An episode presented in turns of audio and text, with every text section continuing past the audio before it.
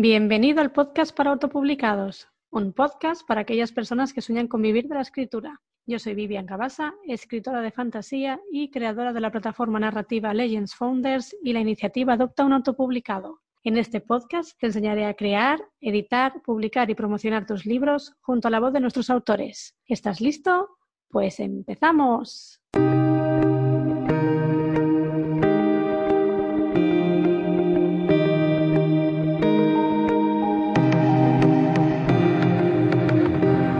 Feliz miércoles a todos. Ya estamos otra semanita más aquí. Y bueno, antes de dar paso a la invitada de hoy, quiero, como ya sabéis, siempre doy las gracias a todos los mecenas que dan su granito de arena para el podcast. Y bueno, para los que todavía no lo sepáis, el podcast para autopublicados tiene un mecenazgo en su página web, que es www.adoptaautopublicado.com, en el que escritores donan un euro mensual a cambio de recibir eh, podcasts exclusivos que no se tratan en el, programa y además también contenido exclusivo en PDF. Este eurito mensual lo que hace es aportar al programa que siga trayendo nuevos autores, nuevos aprendizajes y nuevas historias. Y bueno, la semana pasada hablando con una lectora llamada Marta, me propuso que, bueno, ella quería también donar su granito de arena para el podcast, pero que, bueno, que estaba orientado a escritores y que ella era una lectora entonces, bueno, me propuso la, idea de a ver si podía hacer algo también orientado a lectores. Así que a partir de hoy, eh, supongo que como muy tarde mañana, también tendréis disponible junto al mecenazgo de escritores un mecenazgo para lectores, ¿vale? Se tratará de lo mismo, un euro mensual para apoyar al programa y a cambio entrará en sorteos de libros y otras sorpresitas más, ¿vale? Que iré anunciando durante los siguientes episodios. Y nada, muchas gracias por tu idea, Marta. Y bueno, no me enrollo más y vamos a lo que vamos. En el episodio 9 del podcast para autopublicados traigo como invitada a Cristina Aparicio, conocida en redes sociales como Cris Autora. Es autora de Sol de Medianoche y Morgana Los Primeros Hijos. Ella se define como feminista, escritora, educadora y filóloga. En el programa de hoy nos hablará del concepto del feminismo, Tratará temas como la violencia de género y el duelo perinatal, también cómo surgió su primera obra y qué significó para ella, tanto su desarrollo y la publicación de la misma. Nos hablará de Generando Igualdad y Mariposas para el Duelo, dos asociaciones a las que ella dona parte de los beneficios de sus libros y del gran trabajo que hay detrás y que hacen para las mujeres. Y por último nos contará cómo escribió la historia de Morgana y de dónde surgió esta gran idea. Esto y mucho más sobre escritura y cultura social en el programa de hoy. Bienvenida, Cris, al podcast para autopublicados. Muchísimas gracias por venir. No, gracias a ti por invitarme. Hombre, no tenía muchas ganas que vinieras y que nos contaras un poquito sobre ti, sobre tus libros. Y, bueno, eh, como ya sabes, viene, la, viene la pregunta del millón cuando venís al podcast. Y bueno, para que te conozcan un poquito los oyentes y los lectores, cuéntanos, ¿quién es Cristina Aparicio? Bueno, pues ya te he dicho que para mí esto es la pregunta más complicada.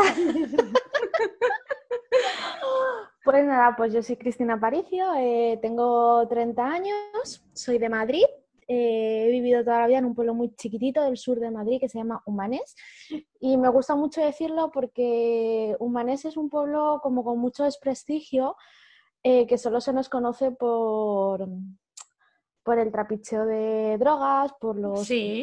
clubs que hay. Y, entonces a mí me gusta decirlo que yo soy de humanes, porque en humanes también hay cosas buenas y aun siendo de humanes se puede conseguir todo. Y de humanes hay gente con, vamos, con unas profesiones espectaculares y con y gente maravillosa.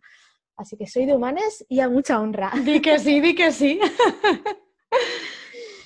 Y nada, y pues poquito más que contar, así un poco de mi vida. Em, empecé a estudiar filología hispánica por la UNED.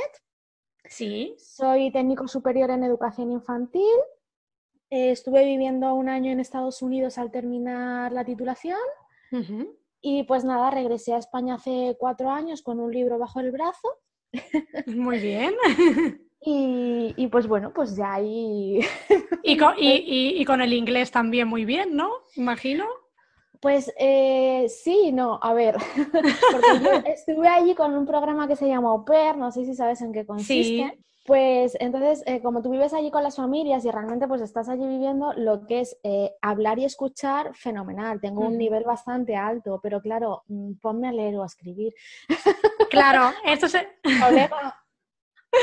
Es el problema que tiene cuando, claro, cuando aprendes mucho a la hora de, hablar, pero claro, luego a lo mejor tienes que escribir cualquier texto y bueno, eh, todo es de oídas, pero bueno, es normal. Sí, sí, además me pongo mucho más nerviosa. Aparte, siempre se me ha dado mejor hablar que escribir en inglés.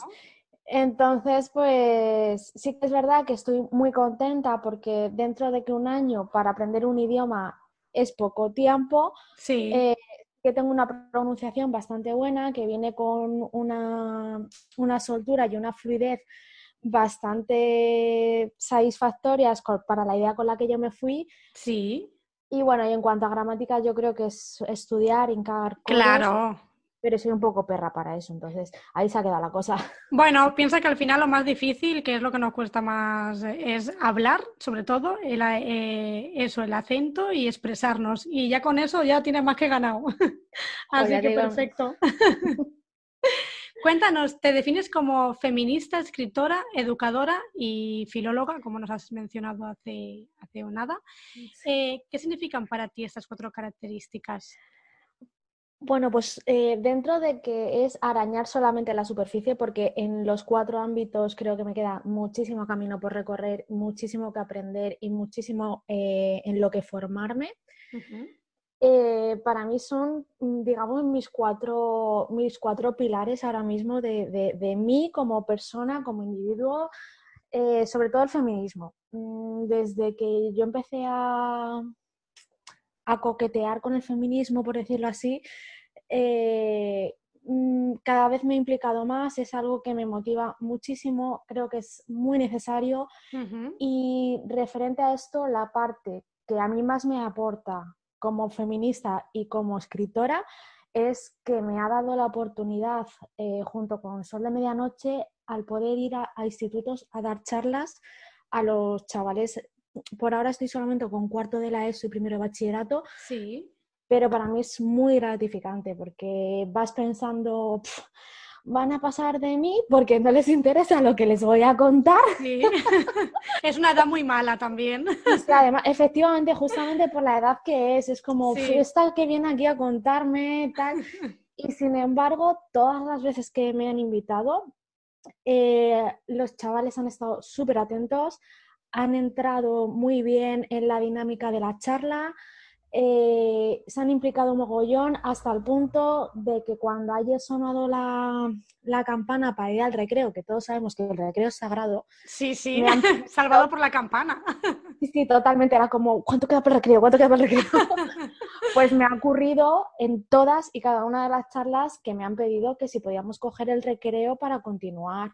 Y para mí, claro, para mí eso es lo más mm, bonito que me puede reportar eh, mi trabajo como, como, escritora y el que a posteriori haya gente que me ha escrito por privado a través de las redes sociales, bien para agradecerme la charla, bien para pedirme ayuda por la situación personal que estén viviendo, o lo que más me ha sorprendido, eh, chicos que me han escrito para decirme, mm, no sabes cuánto te agradezco haberte podido escuchar hoy, porque me has hecho ver cosas de las que yo no era consciente y has cambiado mi, mi, visión.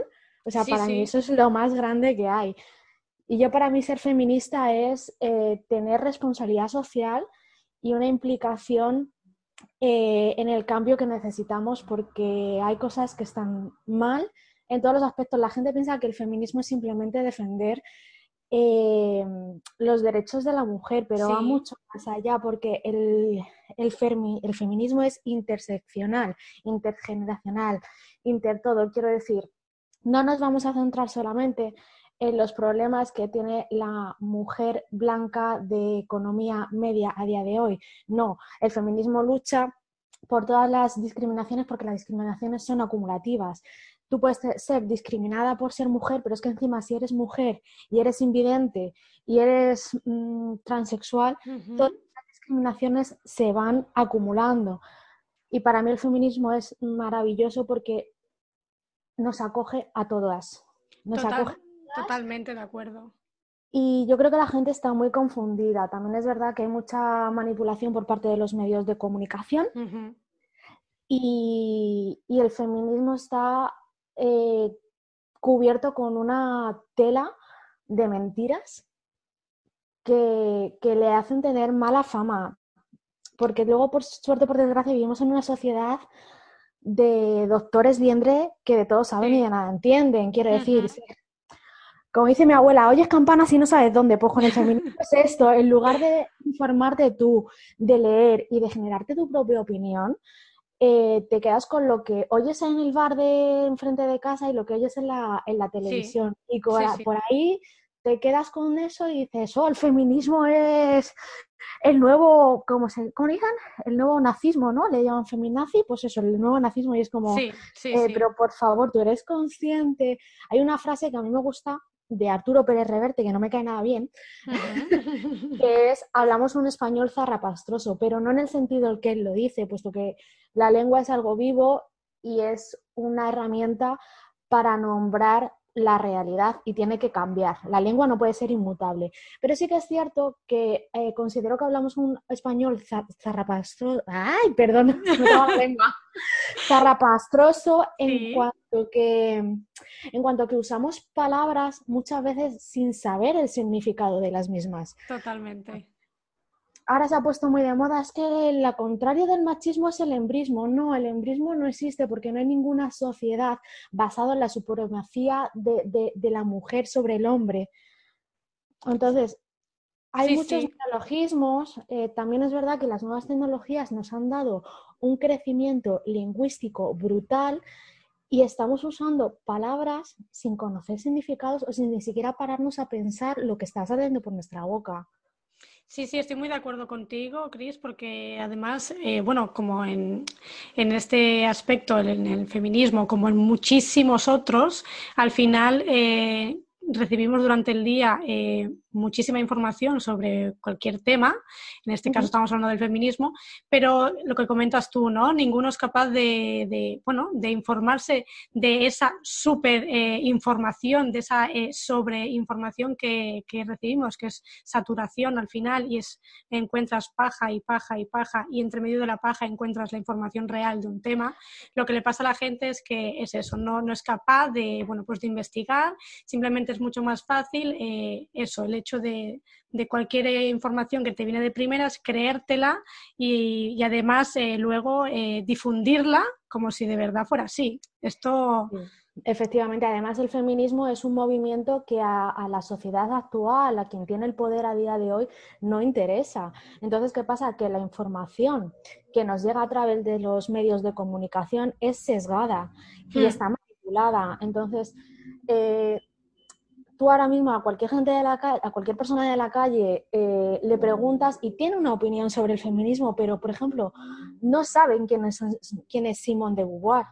Sí, Sí, que tienen una ligera idea de lo que puede ser, o bueno, de lo que ellos creen, que también lo que ellos pasa. claro.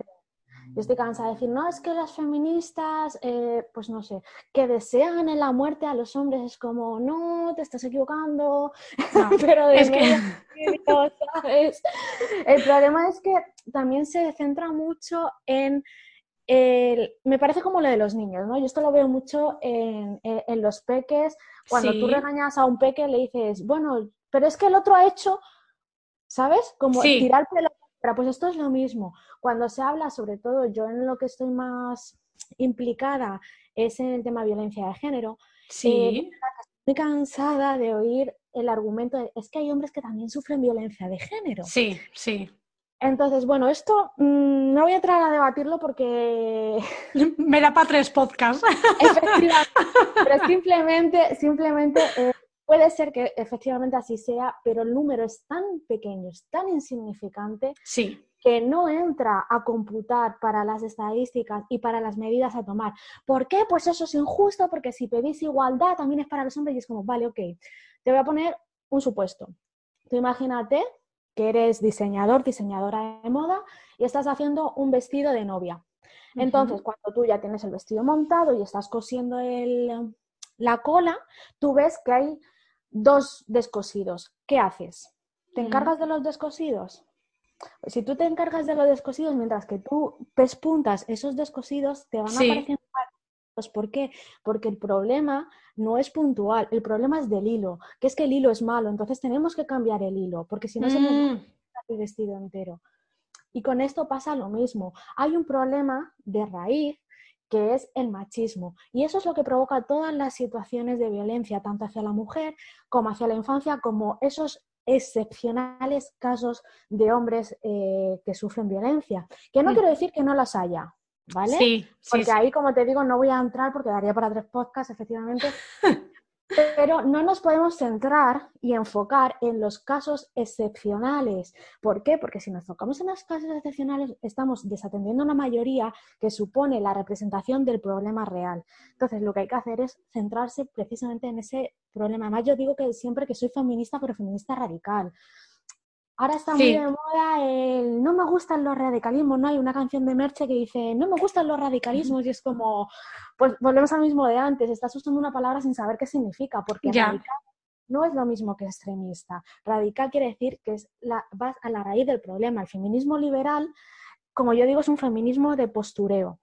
Es un feminismo que toma medidas en apariencia para afrontar los problemas que hay, pero realmente no dan solución ninguna. Es como yo me acuerdo hace unos años que se invirtieron, yo no sé, eh, yo no sé, los millones de euros en cambiar todos los semáforos de España para que cambiando el, el, monigote, porque es un monigote, sí. para pantalón, falda, pantalón, falda. Es como, no, porque así se incluye a las mujeres y es como, mira, primeramente Claro, dices, primeramente esto eh, representa perfectamente un problema de la sociedad, que es que concebimos todo en cuanto al sexo. Es un monigote, es un monigote, ¿qué más da? ¿Qué más da? Claro, claro. cuándo puedo pasar y cuándo no. Yo no me paro a pensar si es un hombre o es una mujer. Y aparte, hacer eso es más discriminatorio. Totalmente. Que dejar el, el monigote, porque estás diciendo o estás insinuando que, la mujer solamente puede ser llevar falda. Sí, sí, porque no puede ser el monigote. Sí, sí, Efectivamente. O el debate tan grande que hubo con el teletabi este morado, que creo que era Tinky Winky. Sí, sí, sí. Es que es homosexual porque lleva bolso. Vamos a ver, es un alien. A lo mejor es que no tiene ni sexo, ¿sabes? Que es, que es una televisión en la tripa. Claro, es que tenemos que empezar, como comentas, de la raíz y a partir de la raíz, pues ir eh, eso, pensando, eh, buscando, informándote y, a partir de ahí, pues eso, y no, y no mirar el adorno, ¿no? Que al final, que es lo que parece. Entonces son medidas que realmente eh, caen en saco roto, son cortinas de humo. Y como estas, muchas otras, como la legalización del bien de alquiler, la legalización de la prostitución, es que son mujeres y se pueden decidir sobre su cuerpo. Ya, pero vamos a la raíz del problema. O sea, el problema no es que sea legal o sea ilegal, el problema es porque estas mujeres tienen que vivir de eso o tienen que, condenar su cuerpo en esto, porque ninguna mujer que tuviera otra opción elegiría libremente ser violada reiteradamente o eh, someter su cuerpo a lo que supone un embarazo. Es que un embarazo no es maravilloso, que también nos tienen muy engañadas nos lo venden como algo mm. súper mega maravilloso, súper divino, súper idílico, es todo mentira. O sea, ahora yo que ahora lo estoy viviendo, es todo mentira. Es como dice, como dice Dani Martín, mentira, es toda una mentira. Eh, el embarazo duele, cosa que a mí no me han dicho en la vida. Y mira que yo tengo bastante formación en cuanto en, pues eso, ¿no? De, de sexualidad y demás. Sí nunca me había imaginado ni nunca había escuchado que el embarazo duele. Claro, que tiene todo el sentido del mundo, porque dices, sí, claro. El útero se extiende, los músculos se distienden, los órganos se mueven, pero tú no te paras a pensar, hostia, es que esto duele, ¿sabes? Sí, sí. Y estás en la mierda y de verdad, a ver, yo es verdad que tengo mala suerte, que tengo, estoy teniendo un embarazo pues un poco malillo y demás, pero lo único bonito del embarazo es cuando ya a los cinco meses empiezas a notar al bebé que se, que se mueve dentro, pero todo lo demás es una mierda. hablando claro. sí, sí, hablando claro, nos tiene muy engañadas. El embarazo está muy idealizado para... También yo creo que es, bueno, creo no, eh, también es para eh, reforzar esa imposición social de que si eres mujer tienes la obligación de ser madre. Yo conozco mujeres que no quieren ser madres y se les ha tachado, sí, sí, se les ha tachado de mala mujeres, de mala persona, que si no quieres ser madre, que qué clase de mujer eres, como si fuese nuestra única finalidad en la vida. Sí, pero que al final, eh, bueno, cada vez lo veo más, ¿eh? ¿eh? que muchísimas mujeres no quieren ser madres y totalmente respetable. Es que al final tienes un montón de cosas más que, que puedes ser, que puedes hacer, que, mm, que no tiene por qué ser lo único. Sí, pero te condiciona incluso en el, en el ámbito médico. Eh, yo, por ejemplo, tengo un problema, es que tengo el pecho muy grande, que la gente dirá, eso no es ningún problema. Sí, lo es, amigos. No sabéis, o sea, no os podéis imaginar la cantidad de dineral que yo llevo desde los nueve años, porque yo, eh, a mí me vino la menstruación muy pronto, me vino a los diez, con lo cual a los nueve empecé a desarrollar pecho. Sí. Eh, yo tengo problemas de espalda desde que tengo uso de razón debido al peso del pecho. Es verdad, es verdad que... Llevo un dineral invertido en, ya no solo en fisioterapia, sino también en sujetadores, porque yo soy muy estrechita de cintura, pero tengo el pecho muy grande. ¿Qué pasa? Yo necesito unos sujetadores de tallaje especial. Entonces, y luego aparte tengo las clavículas deformadas por el peso del tirante del sujetador. Quiere decir, me causa problemas médicos reales. Sí, sí, sí eh, Claro, yo cuando he ido al ginecólogo, porque claro, realmente es un dolor que te acompaña todos los días y, he ido al ginecólogo a que me eh, sopesasen la posibilidad de hacer una reducción de pecho y me han dicho que soy muy joven y no soy madre, que entonces hasta que no sea madre, ¿no? Y es como, claro, porque soy solo una incubadora con patas, mi salud pero, física. Sí. A ver, si tú decides eso, el médico, claro, es que también el médico que te ha tocado, pero es que tendría que estar bajo tu responsabilidad, ¿no? Al final, eh, que sea mejor o peor. te lo descartan. A ver, si te vas por el privado, obviamente no. Pero el privado, para que te hagas una idea también, eh, toda esta concepción y toda esta... Mm, es la pescadilla que se muerde la cola a fin de al cabo. Eh, para ponerte pechos, para ponerte un implante de aumento mamario, el precio está sobre unos 4.000 euros, al menos aquí en Madrid. Cuando yo fui a preguntar la reducción, se me subía a 8.000 y pico, casi 9.000 euros. por Dios.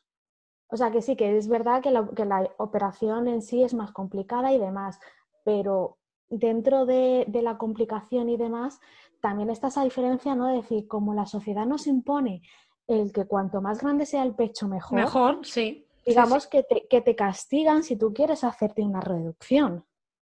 Pero es que es el doble, el doble. es el doble, es el doble. Qué bestia. Bueno, eh, no quiero tampoco enrollarme mucho más porque como ves, el feminismo es algo que chupo y sé que el podcast es literario, no es. bueno, pasa nada, aquí se hablan de más temas aparte, o sea que está muy bien.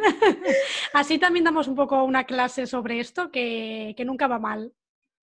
¿Sabes? Yo con los chavales en los institutos eh, muchas veces lo comento, que es un tema que es multiproblemático, quiero decir, el problema del machismo y por ende de lo que se ocupa el feminismo eh, no es un solo foco de que puedas decir, bueno, es que si quitamos esto o nos centramos en esto, se va a solventar el problema. No, es un problema multifocal y son tantas cosas que tocar, tantas cosas a tener en cuenta que aunque yo esté dos horas de charla, aunque yo estuviera contigo dos horas en el podcast, no vamos ni siquiera a arañar la superficie. Sí, sí, mm, ¿sabes? Te creo. Sí, sí, es un tema muy complejo y, es eso, como, como comentas, pues serían como pequeñas ramitas, que cada ramita sería como un problema o bueno. Efectivamente. O sea, tenemos muy identificado que el problema es el machismo, pero tiene tantas ramificaciones y tantas expresiones en la sociedad que es que no das abasto, no, no, no, no, no abarcas. Totalmente de, acuerdo contigo, Cris. Me parece muy interesante lo, lo, que nos cuentas. Y esta mini, mini lección, mini masterclass que nos has dado de feminismo me ha parecido muy interesante. Ya haremos uno, uno sobre esto largo también. Ay, pues por mí encantada, porque además estoy haciendo justamente ahora un curso de promoción para la igualdad efectiva entre mujeres y hombres, con lo cual sería una práctica maravillosa podcast sobre el feminismo contigo. Sí, sí. Pues no si, si, hay alguien interesado, os recomiendo muy mucho los podcasts de Barbie Japuta. Pues mira, ya tenéis otro podcast para escuchar. Después de este. Sí, sí, primero este. y luego ya podéis ir al, que os comenta Cris. Lo dejaré también en, las notas del programa. Cuéntanos, eh, tu primer libro, es Sol de Medianoche, lo escribiste en 2018 parte de los beneficios que recuerdas de este libro y también de, tu última novela que has sacado hace poco, que es Morgana, eh, van destinados a la asociación Generando, Generando Igualdad. Cuéntanos, ¿por qué has querido donar estos beneficios y qué has querido transmitir al público con, este libro, el primer, la primer, Sol de Medianoche? Pues mira, efectivamente Sol de Medianoche se donan a Generando Igualdad, Morgana se dona a otra, asociación, ah, perdón, a otra asociación que se llama Mariposas para el Duelo. Vale. Y bueno, pues Sol de Medianoche eh, no nació como un libro. O sea, yo cuando empecé a escribir Sol de Medianoche estaba muy lejos la idea de, que fuese una novela. Eh, yo sufrí violencia de género. Vale. Eh, tuve dos relaciones de maltrato y bueno, pues el eh, ¿por qué en dos? Bueno, pues eh, cuando tú vives una situación de maltrato, no es que es uno de una de las cosas que yo trato de desmitificar en Sol de Medianoche, es esa concepción muy extendida en la sociedad de que las mujeres que están en una, en una relación de violencia es porque quieren. Estoy mm. cansada de escuchar la frase, pues yo al primera hostia me voy. Es que no es tan fácil, porque tú cuando conoces a una persona y quedas con ella a tomar un café, de repente no te mete un puñetazo. Claro. Hay un proceso muy largo detrás, un, un proceso de despersonalización y deshumanización de la persona. Es tan sutil y es tan nimio que no te das cuenta hasta que la telaraña está totalmente construida a, tu alrededor y no te mm. puedes mover. ¿Qué quiero decir con esto? Quiere decir que identificamos o asociamos el maltrato con los golpes físicos. El problema es que hay mucho detrás. Eh, tal grande, o sea, tan grande es el poder que tiene la mente sobre nosotros que se puede dar perfectamente y en la mayoría de los casos se dan eh, el maltrato psicológico sin que nunca llegue a ejercerse maltrato físico jamás se va a dar la situación de que se ejerza violencia física sobre una persona si no existe previamente un maltrato psicológico. Sí. De hecho, eh, Marina Marroquí en sus talleres hay una frase que ella dice que a mí me gusta mucho, que es el buen maltratador no necesita ponerte la mano encima. Y esto es totalmente cierto. Totalmente. Entonces, eh, ¿qué pasa? Que cuando ese golpe llega, si es que llega, si es que llega eh, tú estás tan vacía, porque lo que hacen es exactamente vaciarte. Tú dejas de ser una persona para convertirte en un cuerpo vacío. No eres capaz de tomar ni siquiera decisiones propias tan básicas como dime una canción que te, una canción que te guste. Entonces, eh, ¿qué pasa? Que es, tienes que volver a reconstruirte, tienes que volver a eh, elaborar tu propia personalidad, tus propios gustos, tus propias decisiones. Y este es un proceso muy difícil porque es un proceso que naturalmente se da dentro de los cinco primeros años de vida. Durante los cinco primeros años de vida es cuando definimos nuestra personalidad. Entonces, imagínate lo complicado que es realizar un proceso que biológicamente se realiza en los primeros cinco años de vida cuando ya eres una persona adulta. Se espera y se te exige que te comportes como una persona adulta, que seas capaz de afrontar las situaciones problemáticas, que seas capaz de tomar decisiones, que seas capaz de vivir por ti misma. Si lo haces tú solo, no lo vas a conseguir. Y lo digo por experiencia. Necesitas a una persona, a un psicólogo especializado en violencia de género que, que te ayude, que te guíe y que te dé unas pautas.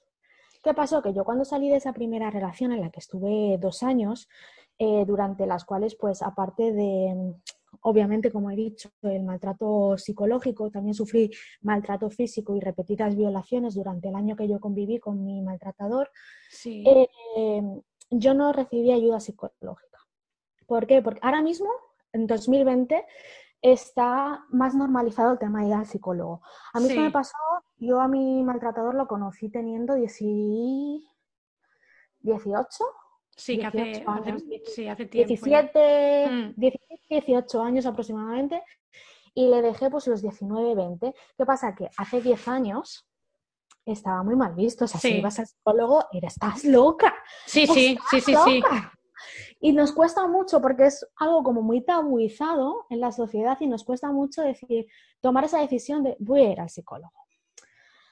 Entonces yo, pues, no, no pasa nada, yo no fui al psicólogo. ¿Qué pasó? Pues, primeramente que entré en un ciclo autodestructivo mm, muy serio Hostia. Mm, y acabé en una relación cortada por el mismo patrón.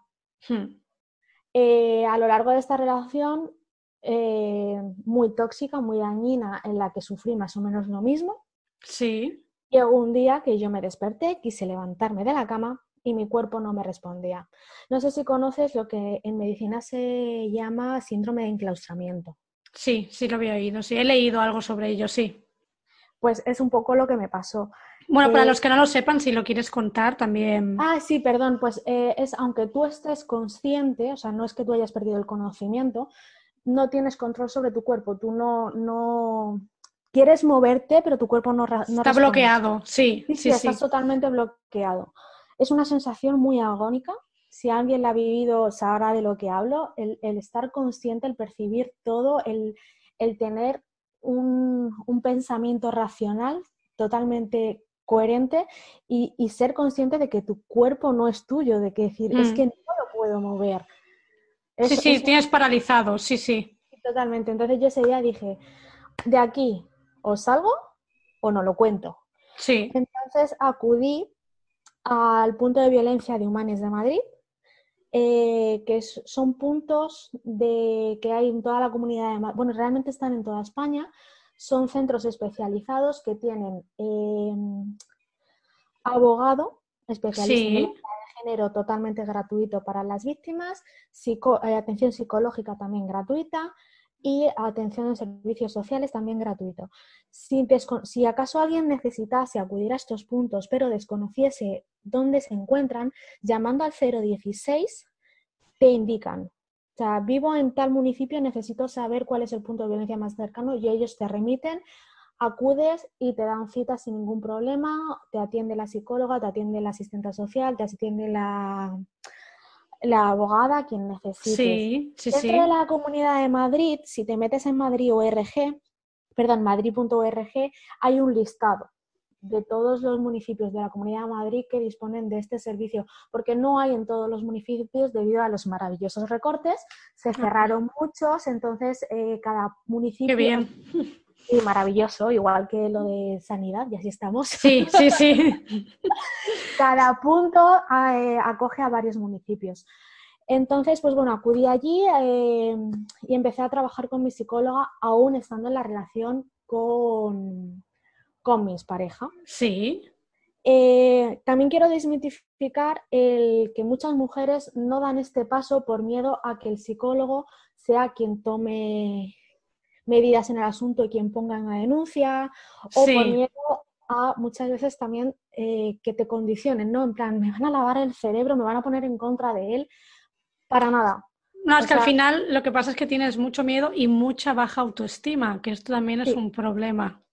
Es un problema muy grande porque es lo que te impide dar el paso tanto eso Claro. como la estigmatización que tiene la sociedad para, para las personas que sufrimos violencia de género. Porque aunque todos sobre el papel tengamos súper claro que no hay un estereotipo de mujer propensa a sufrir violencia de género, lo Sí. decimos de boquilla, porque realmente cuando nos encontramos con una persona que te dice, no, yo he sufrido violencia machista, lo primero que te viene es tú con la carrera Sí. que tienes, o tú con el trabajo que tienes, o tú con la personalidad que tienes. A mí eso me lo han dicho.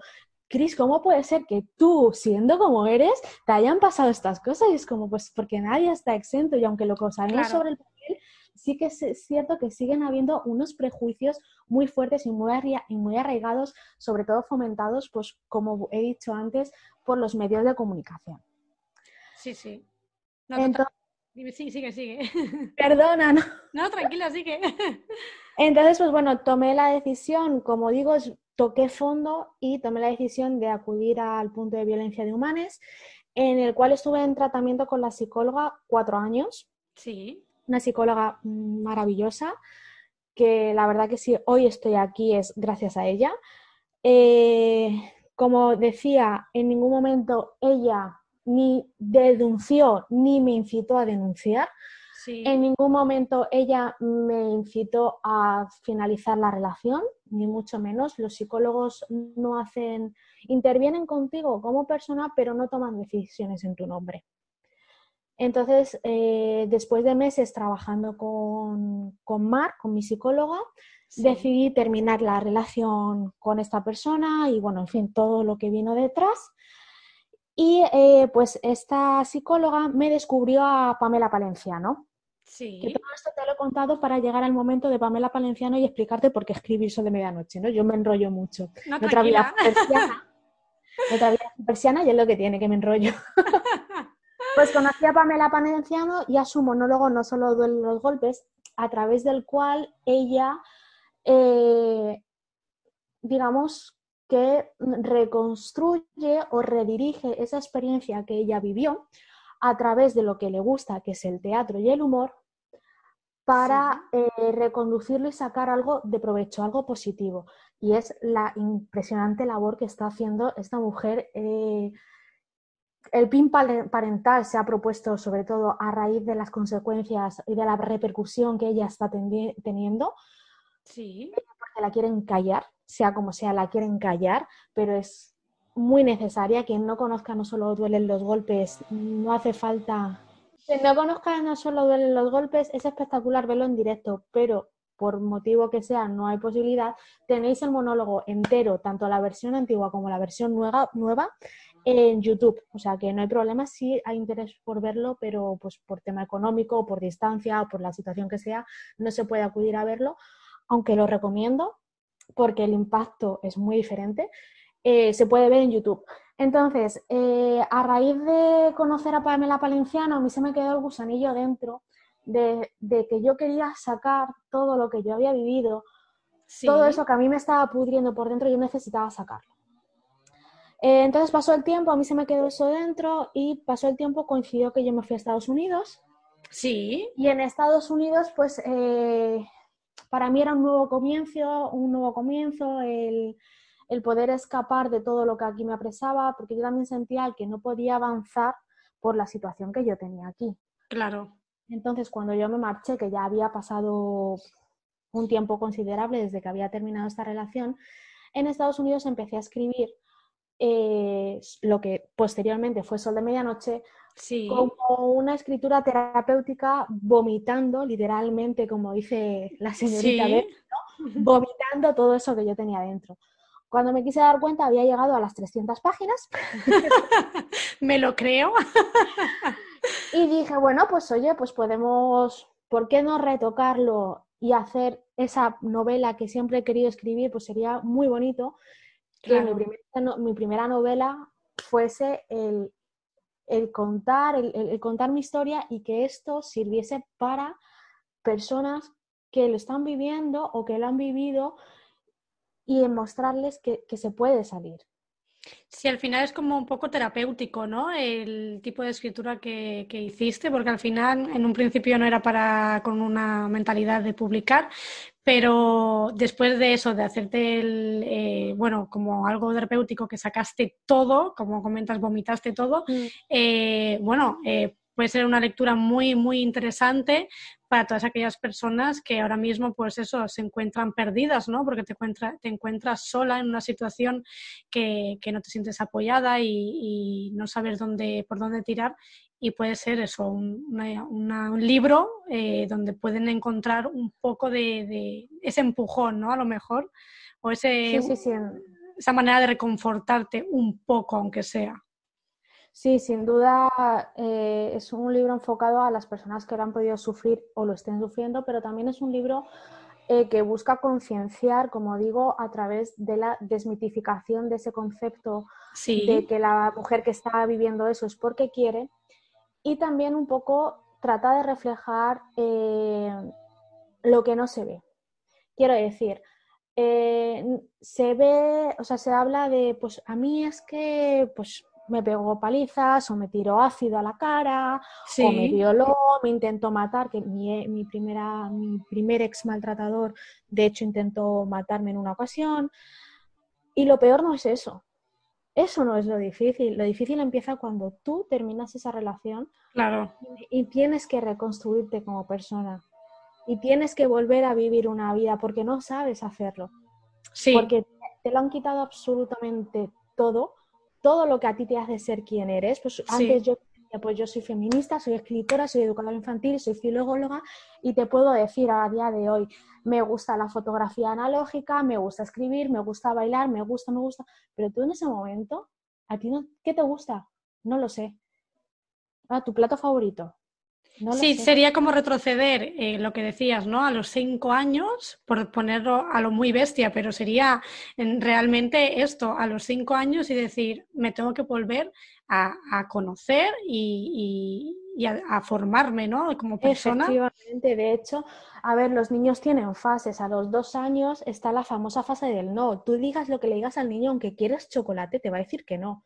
¿Por qué? Porque a, los dos años aproximadamente se descubre el poder del no. Qué bueno. sí, sí, el niño que ya empieza a ser consciente no solo de sí mismo, sino del mundo que le rodea, es consciente de que no solamente el adulto puede decir que no, que él también puede decir que no. Y eso es un poder muy grande. El decir que no es un poder que tenemos inmenso. Y cuando el niño descubre que tiene ese poder, lo ejerce hasta que claro. aprende a controlarlo. Y es la, la, fase del no que todo el mundo tiene que conocer si ha tratado con niños. El no, no.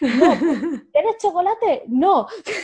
Y luego se muere por comer chocolate. Claro, claro. Además es que es muy curioso porque le dices, ¿quieres chocolate? No. Y ves que echa la mano y coge el chocolate y se lo come y dice, pero me acabo de decir que no, capullo. Claro. Bueno, es la fase, ¿no? Esta de, desarrollo. De... Efectivamente, es un, eh, es un desarrollo evolutivo que tenemos durante esos primeros cinco años de vida, que son los más importantes. Sí. Por eso lo tienes que hacer ya cuando eres mayor y como digo, la sociedad espera que tú te comportes acorde a la edad que tienes, a la edad que te corresponde. Y es muy difícil, de verdad, es un proceso de reconstrucción muy difícil, muy arduo y, como he dicho antes, imposible si no se hace de la mano no solo de un, de un psicólogo, sino de un psicólogo especializado en violencia de género. Porque hay muchos psicólogos que son maravillosos, pero no tienen perspectiva de género alguna y la verdad que pueden llegar a hacer más daño que, que beneficio. Sí, buscas ayuda por un lado y al final, pues no, no, tienes que buscar Ahí Yo he llegado a escuchar a mujeres eh, pues que a lo mejor han tenido la misma experiencia que yo, de han pasado por una relación, no han recibido ayuda y han pasado por una segunda relación y tras la, misma ha sido cuando ya han decidido voy a buscar ayuda y les han dicho que es que, que ellas atraen ese tipo de hombres. Es que, es que... Entonces, eso no es así no es así, se necesita, como digo, una persona especializada y que sepa sobre todo cómo tratar eh, el tema. No es, o sea, para mí, yo a día de hoy, 10 años después, es cuando puedo verbalizar eh, mi maltratador me violó, mi maltratador me intentó matar, me estranguló hmm. hasta dejarme inconsciente, mi maltratador esto, mi maltratador, y te puedo contar las escenas vividas una a una sin llorar y sin que me tiemble la voz, pero yo llevo mucha terapia detrás. Claro, claro. Al final eso es muy difícil y bueno, que con los años, si se trabaja, evidentemente es muy importante conseguirlo, ¿no? Porque es una manera de sanar, una manera de, aprender y, de, y también propia, ¿no? De ayudarte a ti misma, porque claro, eh, en el momento en que la fase, la primera fase de contar eso a la de hoy, la que cuentas actualmente, no tiene nada que ver. Entonces... Claro, sobre todo porque tú estás sentada enfrente de un total desconocido sí. que, dices, es que me va a, juzgar. Sí. Me va a juzgar. Sí que es verdad que a posteriori, cuando tú ya llevas un trabajo y un cierto recorrido, te puede ayudar mucho o incluso a, dar el primer paso, Sí que es verdad que no es algo que yo aconsejo según empieces la terapia, pero te puede ayudar o previamente que, y decidirte a dar el paso o a posteriori en las reuniones de grupo. Se, Generando Igualdad hace sesiones grupales. Sí. De, entre las mujeres y es maravilloso escuchar a otras personas verbalizar lo que tú has vivido, porque te das cuenta, o sea, porque el maltratador lo que te hace es un poco de gaslighting, bueno, si el poco te hace gaslighting total, y te hace pensar que tú estás loca, que todo lo que ocurre es culpa tuya. Es culpa tuya, sí. Sí, sí, sí. Mira cómo haces que me ponga, mira lo que me, me provocas que haga. Sí, le da la vuelta a la tortilla. Efectivamente, entonces dices, hostia, si esta persona está contando mi vida, porque es mi historia, pero realmente es la suya, o sea, está contando lo que ella ha vivido, pero yo me veo tan reflejada, es que a lo mejor el problema no es mío y no te ves tan sola y sobre todo te, te, sientes comprendida. Sí, sí, Porque sí. hay mucha falta de comprensión. y bueno, en Generando Igualdad, pues este es uno de los proyectos que tiene, aparte de otros maravillosos, hacen un trabajo social espectacular. Eh, ¿Y cómo contacté con ellos? Pues como te decía, a través de mi psicóloga, cuando yo escribí, cuando volví a Estados Unidos, que ya había escrito la novela tal, le dije, pues mira, me voy a aventurar a, a publicarla. Ya la habían mandado a varias editoriales que nunca obtuve respuesta. Dije, pues mira, si yo no creo en mí misma, nadie lo va a hacer. Sí. Así que mm, voy con la autopublicación. Pero yo quería llegar un poquito más allá. Yo quería que mi historia no solamente sirviese de ayuda a quien pudiera leerlo, sino poder llegar un poquito más allá, implicarme un poquito más. Y mi psicóloga me, me, me sugirió que contactase con esta asociación Sí. Porque a través de su página web, pues yo podía publicar mis escritos, apoyando a la asociación y demás. Y yo me quedé con la cosa dando vueltas y dije, Jolín, pues verdaderamente, o sea, está muy bien el que yo pueda publicar relatos cortos o escritos en su página web, pero ¿por qué no ayudar económicamente? Yo claro. soy una persona que nada en la abundancia, pero yo recupero el dinero que he invertido, porque la autopublicación implica eh, invertir dinero, sí. pero los beneficios o parte de los beneficios se pueden donar. Y contacté con ellos, les propuse la idea y la verdad que estoy muy contenta. No, claro, y, que es un, al final, es lo que dices tú, es como eh, la hormiguita, ¿no? Un poquito que, que, das tú, un poquito que dar a otra persona, otro poquito, y al final esa unión es lo que hacen las donaciones de, de Generando Igualdad o de, o de otros eh, también que hacen esto, ¿no? Ayuda a las mujeres y, y bueno, la, las no sé si las protegen en cierta manera también, pero, pero bueno, eh, es ese granito de arena que pones tú y, ostras, se agradece. Sí, la verdad que además me han hecho un regalo maravilloso que es uno de los proyectos que tenían, se llama eh, Fabricando Canciones o Fabricanciones o algo así. Sí. Que yo no he tenido la oportunidad de, de participar activamente en la creación de canciones porque es una asociación que está en Plaza Castilla. A mí me pilla un poco retirado, tengo que atravesar el centro de Madrid y se suelen reunir por las mañanas. Entonces para mí era un poco inviable. Sí. Pero es verdad que las, las compañeras que se reúnen allí han creado canciones eh, contando su historia, contando la superación y con ese mensaje tan bonito de hay salida. Eh, y han creado un, disco en el que han participado artistas bastante conocidos como son la Mari de Chambao, Rosalén, el Canca, y se ha hecho un crowdfunding para sacar adelante ese proyecto. Ese proyecto ha salido adelante, el disco se llama Vive, y el día 25 de noviembre hicimos, organizaron un concierto en el Teatro Lara. Sí. Y bueno, pues ellas me invitaron a participar porque me dijeron que, que, yo estaba, había donado dinero para ellos, que además me pidieron si podía destinarlo a este, y yo dije, a mí me da igual, el dinero es vuestro, sí. me da igual para este proyecto, para otro. Entonces me, me, me ofrecieron el poder participar cantando con ellas y fue una experiencia pues maravillosa. No, no me imagino, maravillosísima. Y bueno, me parece muy interesante todo lo que has explicado. Eh, también de tu libro Sol de Medianoche, lo dejaré también en las notas del programa. Animo a todo el mundo que se lo lea porque, bueno, ya sabéis un poquito sobre qué trata, por qué surgió y qué significa para Cristina. Y vamos, muy, muy recomendable, de verdad. Muchas gracias. y nada, pasando de la realidad a la fantasía, Me gustaría eh, hablar también un poquito de, tu siguiente, sí, de tu siguiente novela, que es una primera parte de una trilogía, ¿no? Morgana, los primeros hijos. Eh, para los que no han leído la novela o no saben de qué va, ¿nos puedes explicar un poquito la sinopsis? Pues a ver, Morgana es una chica de 21 años que vive en Francia, en París, y tiene una vida pues normal que corresponde a una chica de 21 años, pues vive con sus padres, tiene la universidad y demás, hasta que un día tiene un accidente de coche con sus padres en la cual ella queda en coma. Al despertar del coma se encuentra en la habitación a un señor mayor que dice ser su tío abuelo y le confiesa que sus padres han fallecido en el accidente. A partir de ese momento, pues obviamente Morgana se viene abajo, lo que conlleva un duelo, sobre todo al perder unos padres y siendo tan joven, pero se suma el hecho de que ella empieza a vivir una serie de saltos, eh, saltos que le dividen entre dos realidades. En una de ellas vive en la mansión con su tío y en otra de ellas está ingresada en un hospital psiquiátrico. Ostras. Y el problema es que Morgana no sabe cuál es la realidad de las dos. Y empieza a cuestionar su propia mente y su propia percepción de la realidad y su propia cordura. Y hasta aquí puedo leer. muy bueno. no, me no, había leído la, sinopsis hace, hace un tiempo cuando lo sacaste. tiene poquito tiempo, ¿no? El lanzamiento fue... Y cuéntanos, ¿cómo, por qué surgió el personaje de Morgana? ¿Surgió de alguna manera este personaje? Pues mira, Morgana, eh, yo tenía una, una compañera de la universidad que me llamaba Morgana. Vale.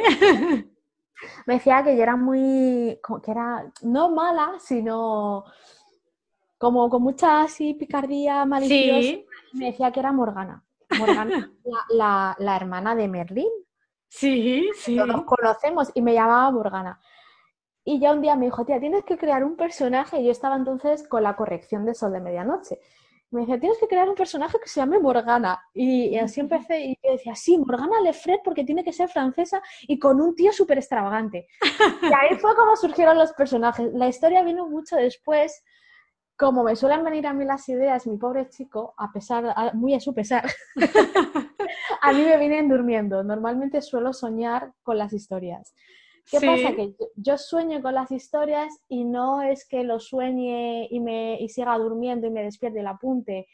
O, o, diga, ah, vale, pues lo he soñado, guay, pues mañana por la mañana lo, lo, apunto. No, porque se me olvida. Entonces yo, mitad de la noche, sea la hora que sea, me despierto, me levanto como una loca. a mi chico algún día le voy a, preguntar, a provocar un infarto. ¿Qué pasa? ¿Qué pasa? ¿Qué pasa? otra idea, otra idea. nada, nada, que voy a escribir, sigue durmiendo. Qué bueno. Y, así surgió un poco la idea. Y Morgana es muy especial por diferentes motivos, pero uno de ellos es que está íntegramente escrito en el móvil. ¡Ostras! ¡Qué bueno! Eh, sí, concretamente en los viajes de ida y vuelta al trabajo. Ah, mira, muy provechoso. Tenía una hora y media de ida y una hora y media de vuelta, tres trenes y oye, pues... te daba, te daba para un libro. Hay que economizar el tiempo. Pues nada, y la verdad que fue una, una historia muy fácil de escribir porque los personajes me hablaban y, y, realmente yo no tenía estructurada nada. O sea, me vino la idea de, ostras, ¿cómo molaría un libro en el que el personaje no supiera cuál es la realidad y dudase de sí, mismo, en plan... Y ahí empecé a escribir, pero no sabía qué finalidad iba a tener esa historia, si iba a acabar en algo, si no, qué iba a pasar. Y los personajes me iban diciendo, ay, pues ahora esto y ahora pasa lo otro y tal. Sí, sí, Fue una escritura muy fluida. Tardé. A ver, yo sé que hay gente que dice que escribe libros en tres meses, ¿vale? Para mí es inviable. Sí, para mí también, para mí también. Sinceramente, el sol de medianoche me llevó mucho tiempo. Sí, sí, no, y que admiras a esas personas, porque luego sacan unas historias que dices, ostras. Sí, alucinante. Pero sin embargo, Morgana creo que me llevó en total unos seis meses, seis, cinco meses. La verdad que fue, pues ya tengo una escritura muy fácil, porque la historia me vino y rodaba y rodaba y rodaba. Eh, sí que es verdad que la, crítica que estoy teniendo de los lectores y a posteriori leída por mí tienen toda la razón del mundo que la historia va veloz. Sí. Es cierto, es una historia, o sea, es un problema que intentaré solventar de cara al segundo, pero en cuanto a, la creación de, pues como me pasa con otras historias, por ejemplo, que estoy súper bloqueada y no sé cómo seguir, con esta me pasó. La verdad que fue muy fácil de escribir. El problema de esta historia es que eh, cuando yo decidí publicarla con Sol de Sol, tuvo que ser un proceso un poco rápido porque yo me había quedado embarazada. Vale. Entonces quería dedicarle tiempo al libro. Y no quería que se me juntase con el último periodo del embarazo. Entonces ya hablé con Sol y le dije, mira, me pasa esto, necesito que le metemos caña. Vale, Green, no te preocupes. Lo organizamos todo para que el libro se publicase en diciembre del 2018. Vale, sí. ¿Qué pasó? Que el 1 de diciembre del 2018 yo supe que mi bebé se había muerto. Entonces yo tuve que llamar a, Sol. Eh, además, Sol me dijo, no me gusta nada cómo te estoy oyendo, qué ha pasado. Le dije, ha pasado esto. Me dijo, no te preocupes, separa todo el tiempo que haga falta, lo que tú necesites. Lo primero es lo primero. No problema ninguno. Y, y se separó todo se paró todo, yo pasé un duelo, pues imagínate, si cuando ya pierdes un abuelo o un padre imagínate, te afecta, imagínate lo que es perder un hijo. Eh, lo pasé muy mal, pero eh, comentando con eh, mi psicóloga, la que me llevó todo el tema de, de la violencia de género, que ya ella no me trata, ni me trataba en ese momento, pero sigue, sigo teniendo contacto con ella, me habló de los grupos de duelo perinatal. Desde la ignorancia absoluta le dije, ¿qué es eso? claro, porque también es un tema que si ya de por sí la violencia de género es muy tabú en la sociedad. Sí, yo esto no lo conocía tampoco, lo que estás comentando. Claro, si ya es muy... del tema de perder un bebé. Claro. Mm, secreto absoluto. Sí, otro mundo, sí, sí. Nadie habla de ello, sin embargo, yo pues ya me veis que soy una persona que, habla de, de, todo prácticamente eh, bueno, prácticamente no hablo de todo y mucho. y es muy sano eso, es muy sano. Pues sí que es verdad que cuando lo vas contando, todo el mundo dice, ah, pues a mí me pasó, ah, pues mi hermana le pasó, ojo, pues a mí me pasó tres veces, pues... y es como, es súper común. Sí. Es súper común, pero nadie lo exterioriza, nadie lo verbaliza y es un duelo que se queda enquistado dentro y que se, hace crónico. O sea, es realmente si no se trabaja eh, apropiadamente, se puede hacer crónico y de ahí derivan muchos problemas a nivel psicológico. Entonces, pues bueno, descubrí lo que eran los grupos de duelo, que son unos grupos eh, al que yo voy concretamente está coordinado por una doula y tenemos una psicóloga voluntaria maravillosa también, eh, en el que nos reunimos las familias que hemos perdido eh, a un hijo en cualquier punto del embarazo, del parto o durante los primeros años de vida. Vale, vale. Porque lo que tú sientes y los pensamientos que te sobrevienen cuando pierdes un hijo, de, como es algo de lo que no se habla, piensas que estás loco. Sí, pero por, eh, pero por lo que tú dices, porque al final es algo que le ha pasado a lo mejor a muchísima gente, pero al no esterilizarlo, pues es un problema. Efectivamente, además, pues eso, tú piensas que estás loco porque además, eh, como es algo que mira, tenemos mucha tecnología, tenemos mucha información, lo que yo decía antes, todos somos doctores y doctoras liendre, que de todos saben y de nada entienden, hmm. pero realmente tenemos educación emocional cero. Sí. Educación emocional, entonces cuando nos encontramos ante una situación tan dura y tan difícil como es que alguien ha perdido a su hijo, mm, lejos de intentar consolarle, porque muchas veces un abrazo dice más que mil palabras, no sabemos cómo manejar y cómo enfrentar esa situación. Y tiramos de frases manidas que lejos de reconfortar a la persona en duelo, nos reconfortan a nosotros no porque nosotros lo suframos, sino nos reconforta nuestra propia incomodidad ante esa situación, como son cosas que a mí me han dicho que dices, pero vamos a ver, ¿cómo dices esto? Eh, no te preocupes, eres muy joven, ya tendrás otro. Es como, no es una figura de porcelana que se me ha roto y me puedo comprar otra. Claro, claro. es que mejor no digas nada. Efectivamente. No lo hace la gente con mala intención, realmente. Mm. Pero sí que es verdad que te queda ahí. Y además te hacen sentir peor porque dices, hostias, mi dolor no es reconocido, se está tirando por tierra, se está menospreciando, se está infravalorando. Estaré loca por sentirme tan mal. Entonces, cuando tú...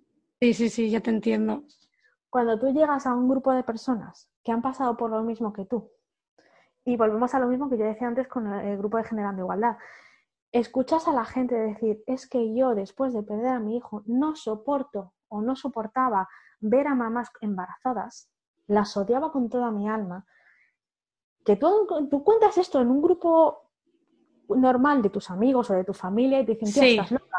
No, sí, pero que en una situación como la que estabas viviendo tú, a ver. Claro, entonces compartir eso con gente que ha pasado por lo mismo que tú, de verdad que es muy beneficioso. Y a mí, eh, Mariposas para el Duelo me ha ayudado muchísimo a superar de forma sana mi duelo, a afrontarlo y a retomar mi vida. Entonces, meses después, cuando ya me sentí fuerte a nivel emocional para afrontar lo que supone la edición de un libro, porque autopublicar no es escribir cuatro cosas y darle enviar y fuera, no, no. No, claro. Muy largo y muy tedioso y que carga mucho a nivel mental. Entonces fue cuando dije, bueno, pues ahora voy a retomarlo y yo sé que lo estoy retomando por todo el apoyo que he recibido de Mariposas para el Duelo. Y yo quiero, igual que en su momento quise ir un poquito más allá en esa implicación social para la violencia de género, también he querido devolver un poquito de a mí lo que me ha dado Mariposas para el Duelo y por eso también se destina parte de los beneficios para, esta asociación, porque una de las cosas que hace, aparte de las reuniones, es hacer eh, jornadas formativas en los centros hospitalarios, porque eh, los médicos y enfermeras tienen una formación maravillosa, nos atienden muy bien, pero hay algo que no se les enseña y es a tratar a los pacientes. Sí. Hay mucha deshumanización en cuanto a las pérdidas perinatales. Yo, por ejemplo, a mí eh, la noticia de que mi bebé había fallecido me la dieron en el hospital de Valdemoro, mm. que para mí es muy impersonal, es muy a ver, es un hospital chiquitito, entonces está todo comunicado. Están todos los pasillos y llega un momento que el pasillo se ensancha y esa es la sala de espera. No está apartado, no hay... Mm, no hay, hay intimidad, no ninguna. Exacto. Entonces, ¿qué pasó? Que yo salí de la, de la consulta, que además en ese momento era el día que nos entregaban las llaves de la casa nueva. y Mi chico estaba recogiendo las llaves, entonces yo estaba sola. Y me dijeron, bueno, espérate fuera y ahora te volvemos a llamar. Había dos familias allí eh, que las mamás estaban en paritorio con una alegría inmensa. Luego la gente, la gente normal del hospital, los pues esos médicos, celadores, pacientes, pasando por el pasillo y yo allí sola aguantándome las lágrimas. Sí, sí, es que se entiende. acababa, de morir mi hijo. Claro. Y conozco mm, casos de mamás, por ejemplo, que porque depende del punto del embarazo en el que tú te encuentres, pues si es un estado ya bastante avanzado, eh, se intenta que tú de salud por vía vaginal a ese bebé. Mm. Entonces eh, te dejan en una sala con tu bebé y yo conozco casos que le han dicho, eh, pues mira, mm, quédate aquí el tiempo que quieras con tu bebé, pero cuando salgas no te olvides que estés en maternidad, que esto es un lugar feliz y no puedes salir con esa cara. Es que es que, sí, sí, me rompes diciendo esto, pero es que es una, es que me da tanta pena. Claro, pero porque es verdad que a los médicos no les dan formación en cuanto a, al trato de pacientes en ese, en ese aspecto. Entonces, y es comprensible porque ellos también tienen que tomar cierta distancia para no llevárselo a casa. Sí. Entonces, eh, una de las cosas que hace Mariposas para el Duelo, como he dicho, es dar formaciones y ayudar a los hospitales a, eh, a instalar eh, protocolos de actuación. Por ejemplo, el Hospital de Leganés eh, tiene instaurado ya a día de hoy un protocolo de actuación bastante bueno, como es el primeramente no dejar a la mamá ingresada en maternidad, en el ala de maternidad, sino llevarle a otro ala del hospital, pues, más genérico, donde ella no tenga que estar escuchando los llantos de los otros bebés, viendo a las mamás con sus bebés, claro. es muy doloroso. Claro. Aparte de esto, se pone en la puerta una mariposa, que es como se representa a los bebés que se marchan con una mariposa. Se pone una mariposa en la puerta para indicar a todo el personal que hay en esa habitación es, ah, perdón, hay una familia en duelo. Vale, vale. Entonces, hacen una labor muy bonita que no es recompensada porque esto ellos lo hacen de forma voluntaria y pues para ayudar a seguir con ese trabajo que hacen y para, como he dicho, devolver un poquito de lo que ellos me dieron, los beneficios de Morgana van para esta asociación. No, y me parece muy bonito eh, todo lo que, bueno, el tema de la puerta, ¿no? De la mariposa, y al final es como una estrategia muy silenciosa y, al final es lo que se necesita en una situación así tan, tan dolorosa y, que hay que tener un poco de delicadeza, ¿no? Que al final...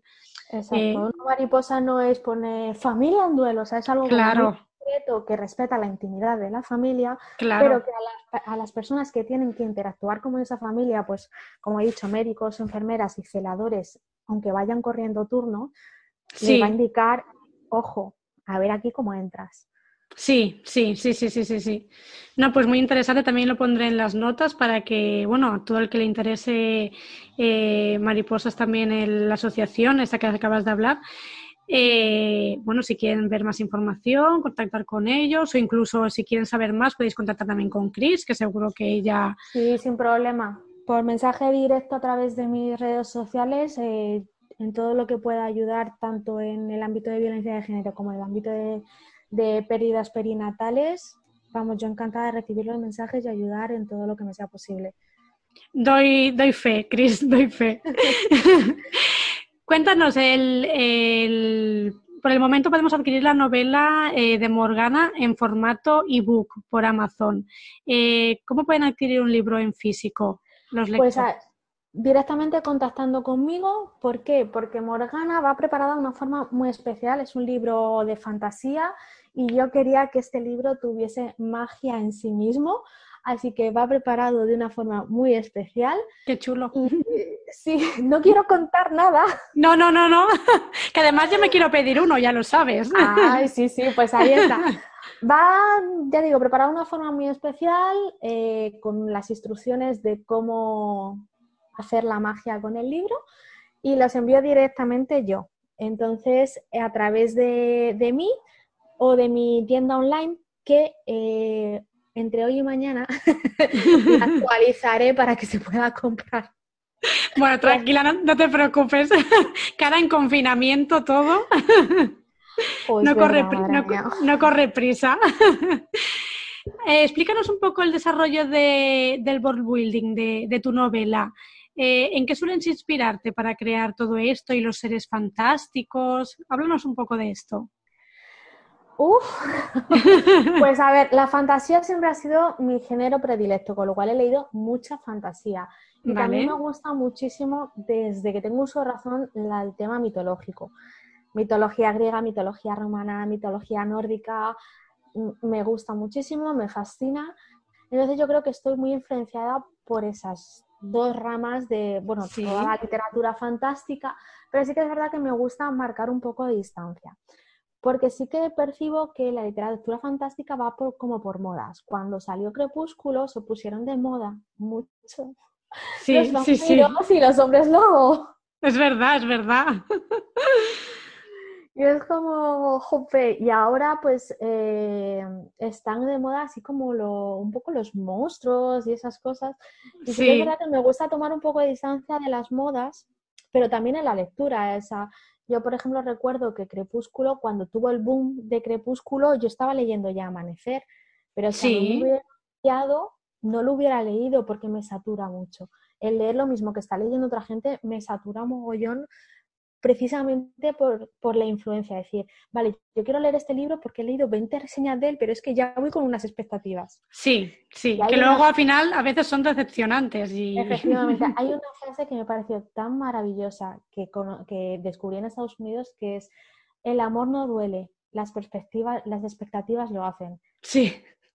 Pues con el libro me pasa eso. es verdad, es verdad. Yo prefiero, además, cuando quiero leer un libro, mm, miro específicamente si una cuenta de Instagram de todas las que sigo lo comparte, eh, no leer la, reseña. No, claro, porque es que aunque lo quieran hacer sin spoiler, hablan, pueden hablar de muchas cosas que. No, pero simplemente su opinión ya te influencia, ¿sabes? Sí, ya su opinión si es buena, si es mala, aunque a veces yo no hago mucho caso, porque también hay que pensar que cada uno luego lo puede le puede gustar una historia y te puede... No, por supuesto, no a todos nos gusta lo mismo y por eso, suerte. como escritora, también tienes que tener en cuenta el que vas a recibir mucho tipo de opiniones, buenas y malas, porque no le puedes gustar a todo el mundo. Entonces yo pienso que, que uno tiene que escribir para sí mismo, porque eh, igual que a, ti esta historia te gusta, va a haber más lectores como tú que también les gustará, pero también habrá lectores que no les gusten. Yo tengo un mogollón de gente eh, conocida que lee, pero solamente lee histórica. Yo, por ejemplo, con la histórica no puedo. O lee romántica. A mí la romántica Yo tampoco. el alma, pero... Mm, no, no. No, es que no, no, no, no, no te entra. Me pasa lo mismo. O sea, muy bueno tiene que ser el libro o de alguien que yo conozca personalmente, como es el, el, caso de Vanessa Hernando, que todo lo que ella escribe, pues intento leerlo porque es amiga mía y tal pero es verdad que me cuesta bastante la romántica, porque además soy muy crítica, eh, soy muy crítica con el tema del amor romántico que nos venden, sí. lo que, todo el tema feminista, eh, y entonces, claro, me cuesta mucho leerlo de una forma objetiva porque eso siempre está ahí presente, es decir, yo lo miro con, con el filtro violeta que decimos y es verdad que yo soy muy crítica con la novela romántica. Bueno, al final cada uno tiene como su género, ¿no? Eh, sabes que hay géneros que no lo vas a leer nunca o que si los lees a cuenta gotas va a ser, bueno, como este, ¿no? Casos excepcionales en los que, bueno, si es alguien que, bueno, conoces, ¿no? Y siempre intentas leer lo que ha escrito, pero es que hay géneros y géneros y de todos no podemos ser. Efectivamente. en, tu, en tu perfil de Instagram, eh, que es Cris barra baja autora, eh, para los que no lo conozcan, podemos encontrar ilustraciones de tu última novela, Morgana, que yo las vi personalmente y súper chulas. Eh, cuéntanos, eh, ¿las has hecho tú? ¿Las has encargado? Uh, ¿Qué va? Si yo no sé dibujar ni el monegote de la once. No, estoy negada, no, no. lo ha hecho un ilustrador muy bueno, es de Argentina. Contacté con él a través de Instagram porque su perfil es brutal. Lo que pasa es que ha cambiado el nombre del perfil y ahora mismo, ahora mismo no me acuerdo. Pero si me das un segundo, lo consulto. Vale. el chaval es que es digno de ver. O sea, los dibujos que tiene a lápiz, eh, a mano alzada, son increíbles. Sí, es que yo vi las ilustraciones y preciosas. Además, el feed que estás eh, poniendo en Instagram con, el, con la temática de la novela me está gustando mucho. Bueno, es verdad que el feed le estoy cambiando porque me he saturado. O sea, Instagram es una red social muy visual y es verdad que como te muevas en colores tan fuertes como los que yo seleccioné, que mm, ahora me arrepiento de haber seleccionado esos colores, te carga mucho visualmente. Y aparte me he frustrado porque no estaba consiguiendo, no me terminaba yo de sentir cómoda, así que ahora he pegado un cambio radical. Eh, me he pasado a los blancos y negros. Bueno, las ilustraciones de los personajes, porque no es solamente la portada, como, como indicas, eh, interiores, o sea, perdón, en el interior hay ilustraciones de los personajes con fichas del personaje, que los ha dibujado, para quien le interese, Gonzalo, terminado en m.art. Perfecto, perfecto. Dejaré también un acceso directo porque de verdad es espectacular. Me parecen muy chulos. Es un ilustrador, como digo, argentino y, vamos, para mí ha trabajado fenomenal. Además, mm, hemos, contactado, hemos conectado muy bien porque en principio empecé a trabajar con otro ilustrador recomendado por la, por la editorial con la que he publicado, con Sol del Sol, y yo por más descripciones que le hacía al, al ilustrador, él no conseguía, no captaba lo que yo tenía en la cabeza y bueno, pues fue un poco frustrante para los dos. Sin embargo, con Gonzalo es cierto que le di la primera descripción, me pasó el boceto y dije, es que esto lo es esto. Es esto. Qué bien. Y no ha habido que cambiar. Creo que lo único que hubo que retocar fue Aureon, que Aureon ha sido el personaje más difícil de hacer la ilustración. Sí. También yo creo que es un poco por esa dicotomía que él tiene de su personalidad, que le odias pero a la vez le quieres. Es como, tío, aléjate de mí, pero siga ahí. Pero... Bueno, pero eso está muy bien porque ahí sí que es verdad que esto lo comentó también en otro podcast con otro autor, que es muy difícil a la hora de, transmitir al ilustrador lo que tú quieres, ¿no? Eh, tal y como tú te lo imaginas en tu cabeza, es muy, muy difícil a veces. Sí. Sí, sí, es muy complicado porque, claro, no hay, a mí me encantaría tener una especie de robotito o cosita que tú te pongas en, la, en la sien y lo proyectes en la pantalla, ¿sabes? Lo que tú estás viendo en tu mente, porque a veces describir lo que tú tienes en tu cabeza es muy complejo. Por más descripciones que tú le digas, mira, el pelo moreno, vale, sí, pero es que hay muchas tonalidades de moreno y o te lo imaginas de una forma, pero no termina de ser.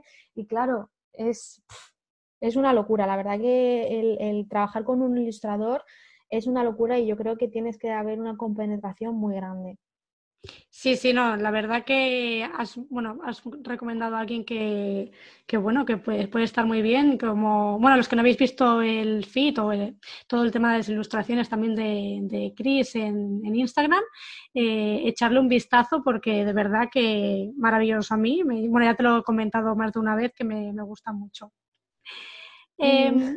Cuéntanos, eh, para los escritores que, que, escriben fantasía o que quieren escribir esta temática, eh, ¿Tú qué piensas? ¿Qué ingredientes les aconsejarías que tiene que tener una buena historia de este género?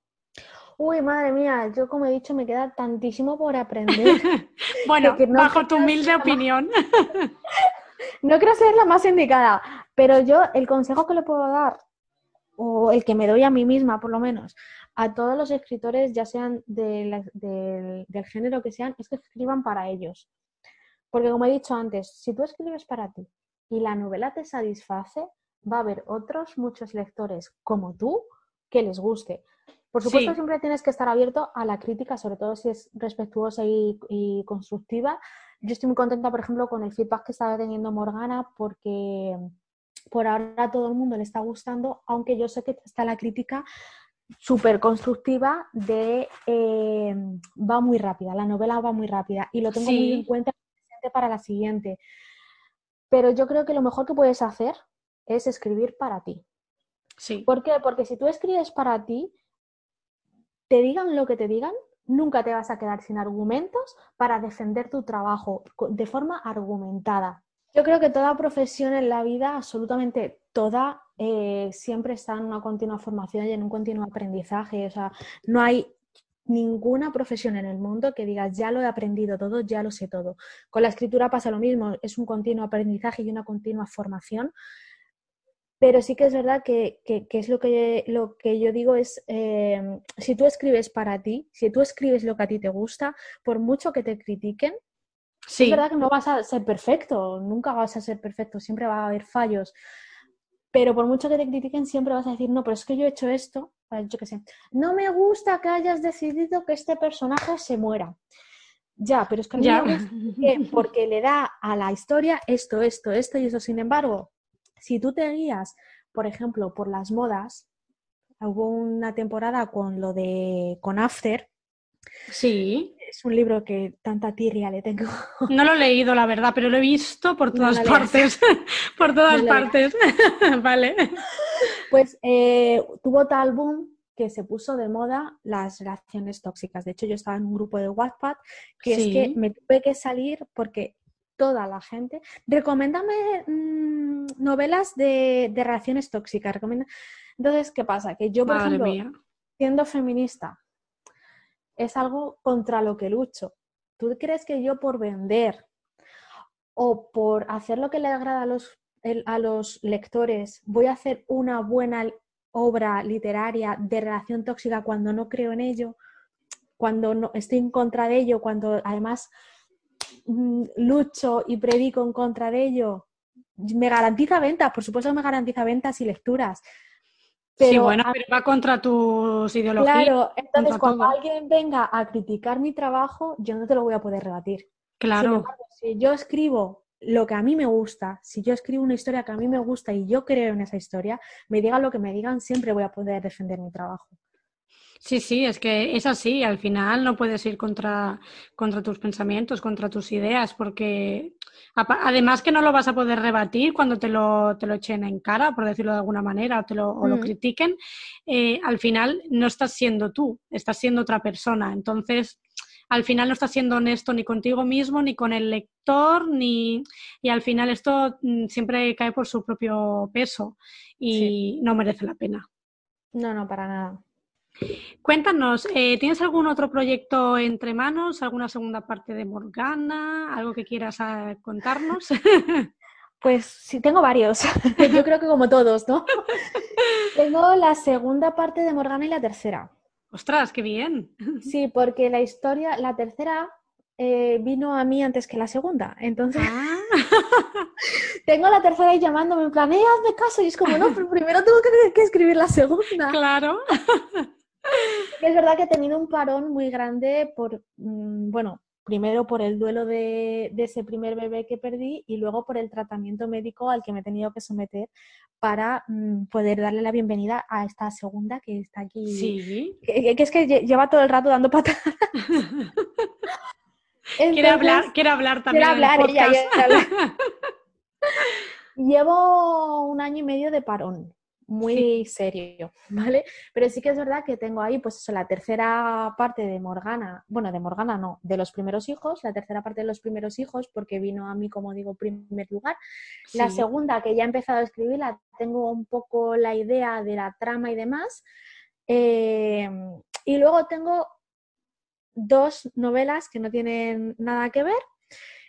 Una de ellas que me tiene muy emocionada, que de hecho empecé a escribir según terminé la de Morgana, pero mm, como digo, falleció mi hijo y lo dejé todo. Sí. Eh, y ahora me cuesta mucho retomarla, pero es una historia con la que estoy muy emocionada, que me encanta, o sea, me tiene enamorada la historia y me pasa lo mismo que como Morgana. Empecé a escribirla sin tener proyecto de dónde iba a ir a parar, mm, la historia que quiero Entonces yo voy dejando que los personajes me hablen y pues lo que, llevo escrito la verdad que me gusta mucho. Y además he tenido la suerte de que, de que Eria, la autora de, de, escribe, Eria escribe de La, maldición de los reinos, que no me salía. sí. Que por cierto, el mejor libro que he leído en mucho tiempo, lo recomiendo siempre. Eh, se lo ha leído y le ha encantado. Me ha dicho, Cris, tienes que continuar esta historia porque es brutal. Y luego tengo una idea por ahí también muy chula. Sí. Mm, que tiene un demonio por ahí, por medio. que también me tiene, me llama y. También te llama. Entonces, por ahora tengo esos cuatro flancos abiertos. Está puesta, puesta, puesta a escribir no tengo ninguno porque realmente llevo siendo persona mm, lo que lleva el confinamiento. Sí. Porque ya he dicho que el embarazo eh, lo he llevado muy mal y he estado arrastrándome por los rincones. Eh, y es verdad que durante el confinamiento no he hecho nada. He vuelto a leer, sí que es verdad que he vuelto a leer y nada, ya cuando lleve un poco de tiempo leyendo, porque creo que es lo principal, o sea, tú no puedes ser escritor si no lees y después de este parón tan grande que he tenido, necesito leer, necesito, digamos, coger energía de letras para poder luego soltarlas. Totalmente, totalmente. Y bueno, esperaremos con muchas ganas todos estos proyectos, que lo importante es que tienes la idea, que es lo básico, y luego nada, luego es ponerse a ello y que te hablen, sobre todo que, te me hablen. Sí, sí, que me hablen. No, no, de verdad, la gente piensa que estoy loca. No, a mí me pareces muy divertida, que es diferente. Gracias. No, pero es verdad que hablando con compañeros escritores, ellos dicen lo mismo, ¿no? Es que me hablan los personajes y es que es real. Y ayer en el directo de, de Vanessa Hernando preguntaba una chica, ¿a qué te refieres con que te hablan los personajes? Dice, es que no sé explicarlo. Entonces yo le dije, mira, yo creo que tiene un componente sociológico. Y es que tú a un personaje le asignas determinadas características. Sí. ¿Vale? Pues este personaje es así, es, pues por ejemplo, en el caso de Morgana era una chica muy extrovertida, muy dinámica, muy tal, pero claro, fallecen sus padres y se le junta con que no sabe en qué realidad está, duda de su propia cordura, pues ella se vuelve introvertida, insegura de sí misma, se vuelve miedosa, se vuelve... Claro, tú le asignas determinadas características a ese personaje. Entonces, cuando tú te estructuras la historia en tu cabeza, dices, vale, quiero que pase esto. Y a medida que vas escribiendo y vas formando a ese personaje, y su, y su personalidad, dices, vale, sí, tú me quieres llevar por aquí, pero es que no me pega nada. O sea, tú quieres que yo salte en paracaídas y soy miedoso, ¿cómo voy a saltar en paracaídas? Entonces, realmente, la historia no la escribes tú, la, la historia la escribe ese personaje porque, claro, es que no le puedes asignar acciones que no pegan nada con su claro. personalidad. Totalmente. Entonces yo creo que un poco a eso nos referimos los escritores cuando decimos que los personajes te hablan porque es que es real, ¿no? Es como, eh, estás loca, que yo no puedo hacer esto. no te pases. sí, totalmente. Es verdad, es verdad, doy fe porque al final esto es como que los personajes eh, han hecho su propia historia. Tú eres la que lo escribes, ¿no? Pero el que ha hecho, la que ha hecho que tengan cada uno sus ingredientes, su personalidad y luego pues todo fluye. Y, es eso, no, no puedes hacer eh, luego cosas extrañas ni porque entonces perdería coherencia por todos lados. Efectivamente, es que luego si tú te, si tú te obcecas, eh, acaba, siendo una incongruencia total. Pero pasa lo mismo con las relaciones en la vida. O sea, si tú te obcecas en tener a una persona a que, perdón, a que una persona permanezca en tu vida, esa relación acaba siendo condenada porque estás viendo que a lo mejor cuando os conocisteis funcionaba fenomenal, yo lleváis fenomenal, pero las experiencias que tú has tenido, las que ha tenido él, os han convertido en personas diferentes y a lo mejor ya no, no comulgáis igual y por eso se acaban las amistades y por eso se acaban las relaciones. Y si tú te obcecas en decir, no, es que llevo muchos años con mi pareja o con mi amigo y tengo que seguir con él así, aunque ya no esté tan a gusto, ¿qué pasa? Que se acaba volviendo tóxica. Pues con, con, esto, con los personajes pasa igual. Sí, sí, sí, sí, totalmente. Un buen consejo para, para escritores y, y, nada, que pondremos en práctica. eh, vamos por la última pregunta. Eh, para los oyentes que quieren saber más sobre ti y en qué redes pueden encontrarte, eh, háblanos un poquito de dónde estás. Pues más activa estoy en Instagram, que como bien has dicho antes, mi cuenta es eh, Cris Rayabaja Autora. Pero también estoy en Facebook. Sí que es cierto que Facebook es una red social que la tengo súper, súper abandonada. Mm, vamos, que no le hago caso a ninguno. Sí, es que Facebook está, está, vamos. Es que esto también va por modas, quiero decir. Facebook cuando nació pegó súper fuerte sí, sí. y ahora es como... No, ahora está... ¿Verdad? Instagram mueve mucho también por, por la facilidad que, que, da el contenido, quiero decir. Claro. Es muy visual. Sí es muy visual. Entonces ya cuando una cuando una imagen llama tu atención, ya, ya sí dedicas tiempo a leer el contenido. Sin embargo, sí, es, verdad. es como más cansado. Eh, Instagram es como para ser más vago. Sí, bueno, ir directo, foto y texto dependiendo. Unos ponen más y otros menos. Claro. También tengo Twitter, pero es verdad que tampoco lo uso. Con lo cual, si alguien quiere saber de mí, que se dirija a mi Instagram. Vale, yo, yo, igualmente pondré todas las redes por si quieren echarle un vistazo. También a tu, tienes canal, ¿no? También me parece. Sí, sí, tuve, tengo canal de YouTube donde estaba escribiendo reseñas de libros, entonces está un poco abandonado, pero tengo intención de retomarlo. Porque bueno, pues, es verdad que me gustaba subir las reseñas al canal. Vale, bueno, yo lo pongo de todas maneras porque si lo vas a retomar, que no tiene que ser ahora, pero eh, tienes vídeos y les quieren también echar un vistazo, pues nada, yo lo pongo todo y así conocéis un poquito también más a Chris, veis un poquito sus vídeos, sus fotos, sus textos y, y nada, y si tenéis cualquier cosita o cualquier duda, pues ya sabéis, podéis contactar con ella a través sobre todo de Instagram, que es donde está más activa. Y nada, y ya hemos llegado al final del programa. Muchísimas gracias por venir, Chris. Ha sido muy interesante todo lo que has hablado y muy divertido también. Gracias a ti por escucharme, que yo sé que, que hablo mucho, de verdad. No, pero bueno, pero hablas de cosas interesantes. no hablar, ah, pues hablar por hablar y eso, eso está muy bien. Pues muchas gracias. Gracias a ti. Eh, cuando saques tus próximos proyectos o, cualquier otra cosita, eh, te invito a que vengas de nuevo al podcast y nos cuentes más, más novedades. Fenomenal. Vale, muchas gracias, Cris. A ti. Pues hasta aquí el episodio de hoy. Espero que te haya gustado, te hayas divertido, hayas aprendido y apliques muchas cositas de las que has escuchado en tu vida como escritor. Nos vemos el próximo miércoles.